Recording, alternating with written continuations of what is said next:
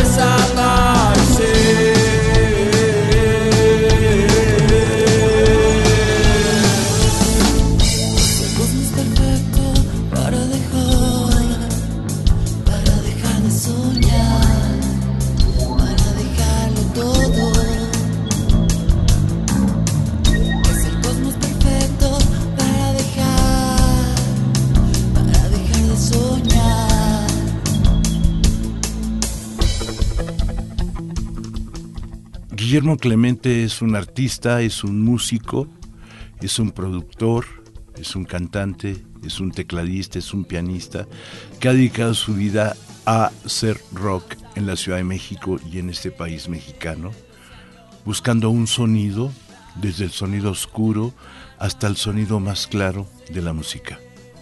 Acabamos de hacer una sesión con su grupo actual, Fausto, en el estudio A de Reeducación y estamos también escuchando su último vinil, del cual vamos a hablar hoy en esta larga conversación. Él viene del clan, entre otros.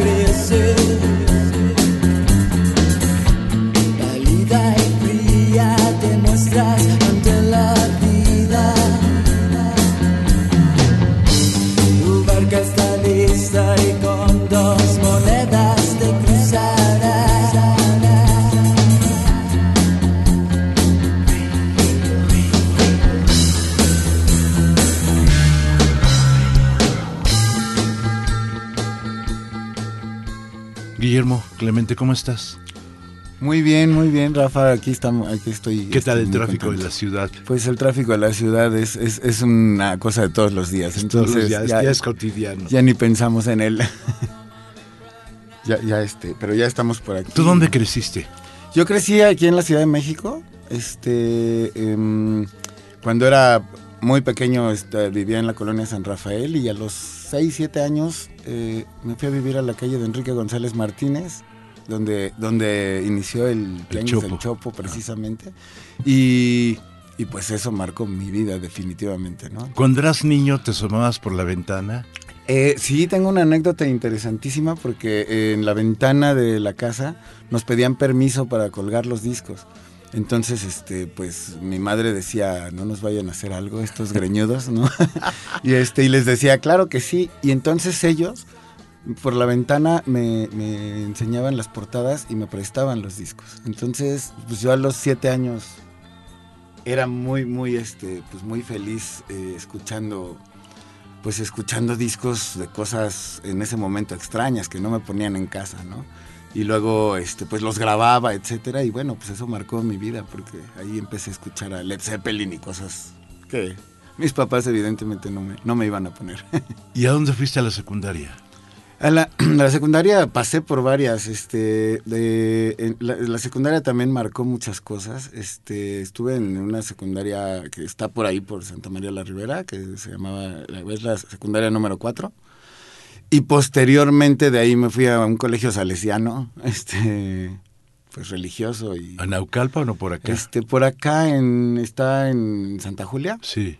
este y después de ahí me fui a La Salle. Entonces, este, pues, toda, toda mi secundaria estuve en distintos mundos y eso me, me- me gustó el eclecticismo de él. Pero los salesianos son muy cercanos a la música, ¿no?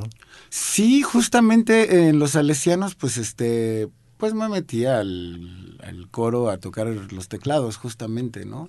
Este, era un poco para zafarme del, pues del tema religioso, entonces, te, sí, sí, sí, era- sí, no eran canciones cristianas ni mucho menos, pero este, pero pues mientras unos iban a, clase de, no sé, de algo religioso, yo me iba a tocar, ¿no? Entonces, este, pues eso también, también como que me, me puso en un escenario por primera vez en las famosas noches coloniales y estas cosas. ¿no?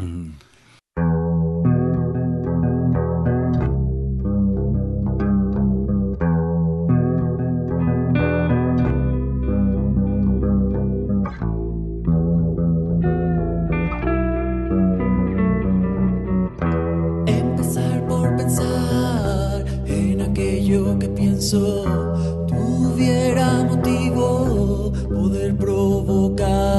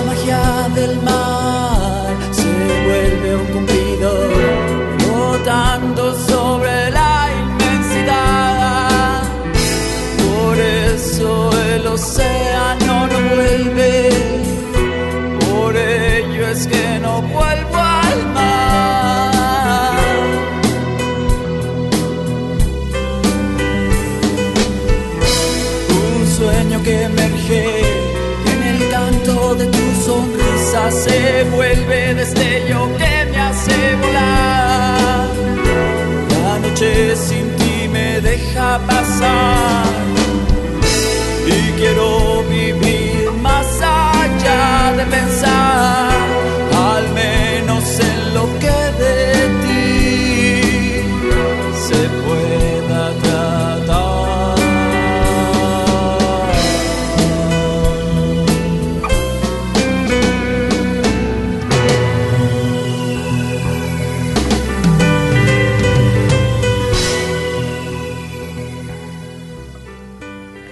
Te acercas al piano y a los teclados? Eh, eso fue muy pequeño, como a los seis años eh, entré a, me metieron a clases de solfeo y este y luego de piano particulares. Entonces, este, pues eso, eso también me, pues me puso a tocar el piano. Realmente ahí es donde empecé. Iba yo pues por, por el piano clásico, ¿no? Y todo. Que mi padre decía eso. Te pagaba yo clases para piano clásico y acabaste de rocker, de rockero, ¿no? pero este, pero sí, efectivamente, ¿no? Este, pues me acuerdo que hacíamos recitales al final de año en, la sala Chopin y era un piano gigante y yo estaba ¡Qué felicidad! Y, este, sí, una cosa, este, padre, muy padre. Todo esto que estamos conversando tiene que ver en, para que nos cuentes ¿Cómo empiezas a formar tus primeras bandas? ¿Cómo llegas al clan? ¿El desarrollo del clan?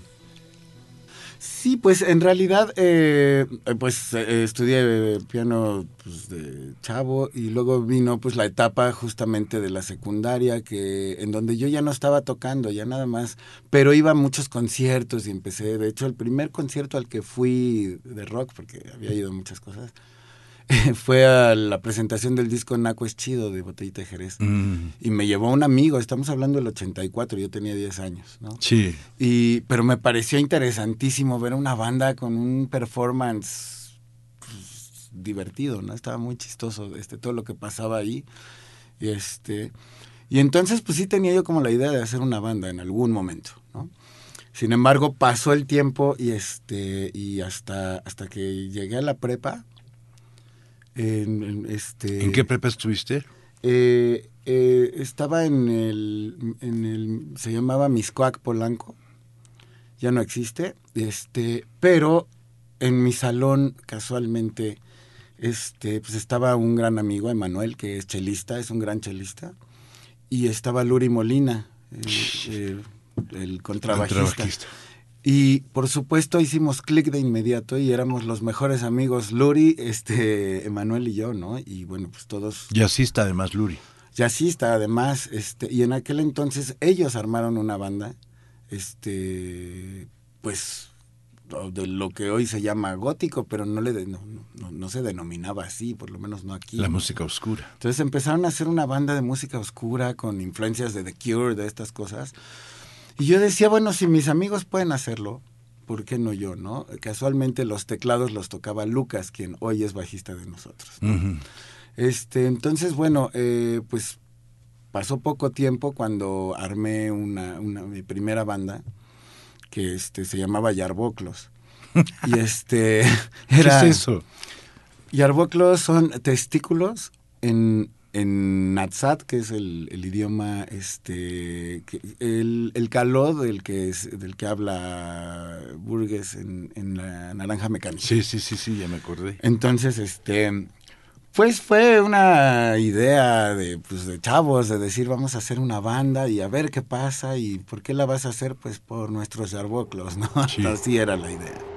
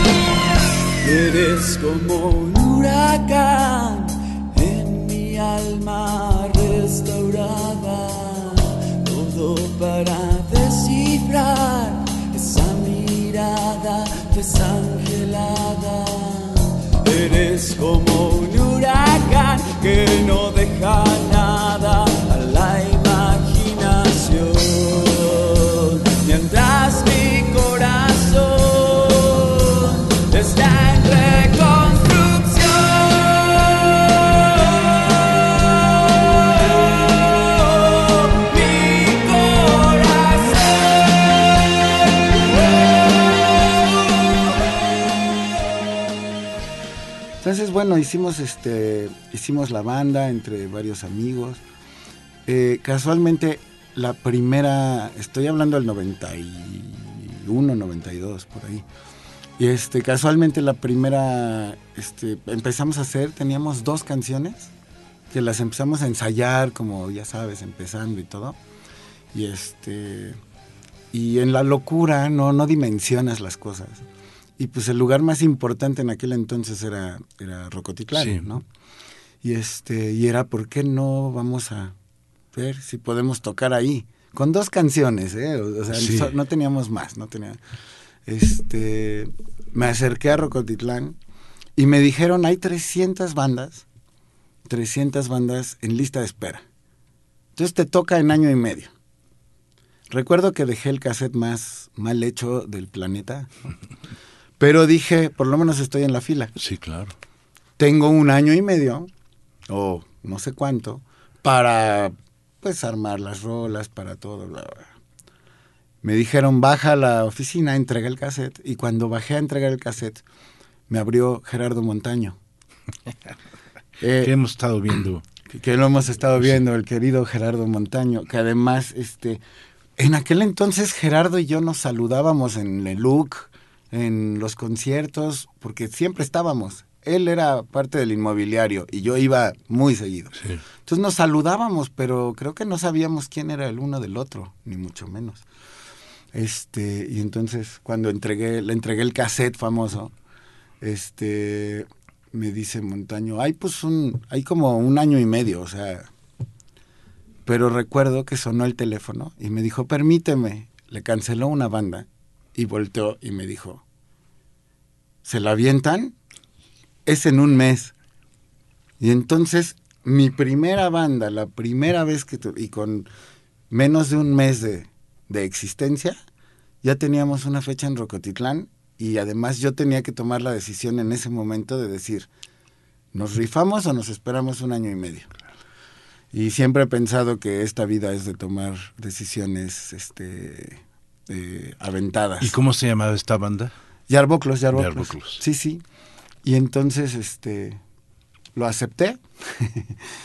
lo acepté y este, y pues claro, que a componer y a trabajar y a ensayar y a armar las cosas, porque teníamos un mes para, para presentar un show.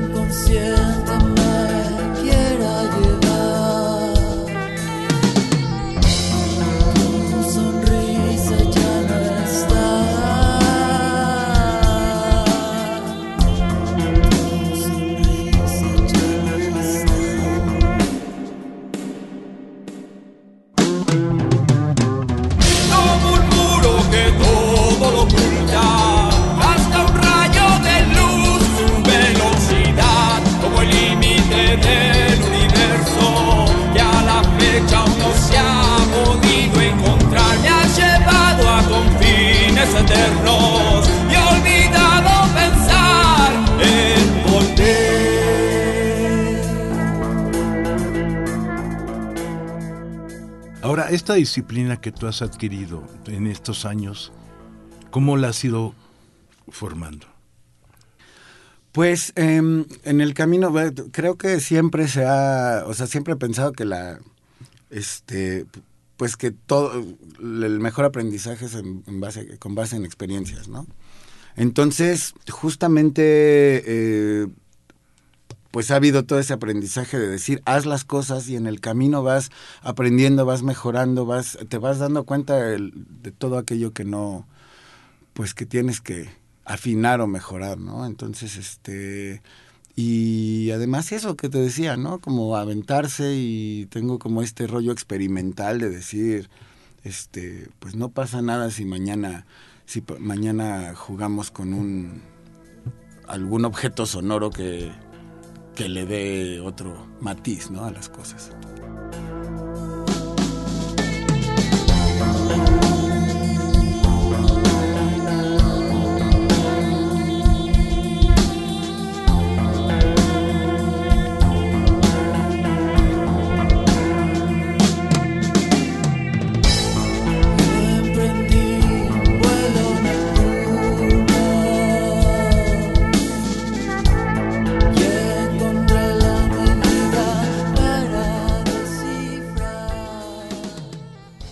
Boclos en Rocotitlán.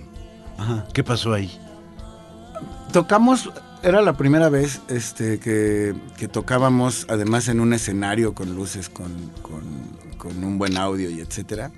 Y esa, y esa noche fue muy interesante porque era, era la batalla de las bandas. Ah. Este, y había una lista, ¿no? En donde ponían puntajes y etcétera. Y éramos, no, no, no sé decir cuántas bandas éramos, pero seguro más de 100. Y recuerdo que estábamos como en el lugar 37. Y el lugar 37 era como quién sabe cómo le hicimos si acabamos de existir, o sea, no, o sea, no sí, tenemos los que saben el 70 han dicho. Sí, no tenemos ninguna experiencia, no tenemos nada, ¿no? Este, llegamos así de la nada y pues algo funcionó. Recuerdo que hubo una, hubo hasta una reseña en el Excelsior de esa noche. O sea, todo salió así de inmediato, ¿no? Y en la reseña hablaban muy bien de nosotros. De hecho, por ahí la tengo, tengo el recortito porque fue la primera, ¿no? Hablaban muy bien de nosotros, solo, solo decían que, que el cantante tenía pánico escénico. Y es verdad. El cantante era yo. Sí, ya O sea, yo tocaba el piano y cantaba.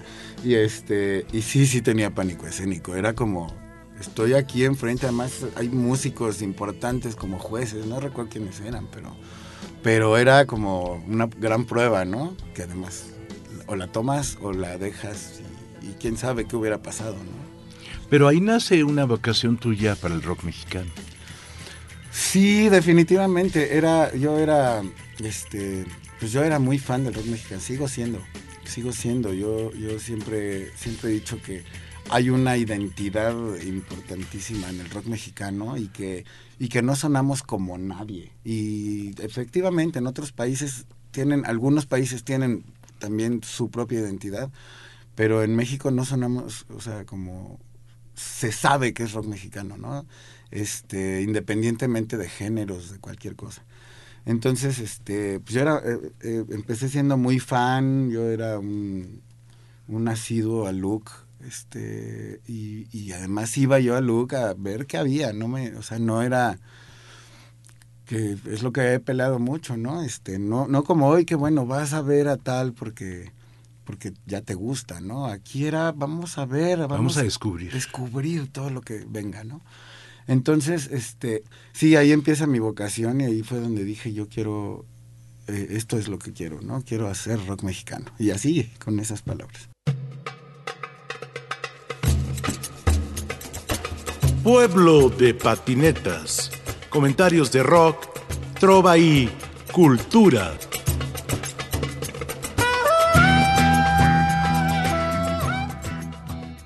En la producción, Ricardo Montejano, Analía Herrera Gobea, Sayuri Sánchez, Lupita Morales, Juan José Escobar Arroyo. Y aquí con ustedes su seguro servidor, Rafael Catana.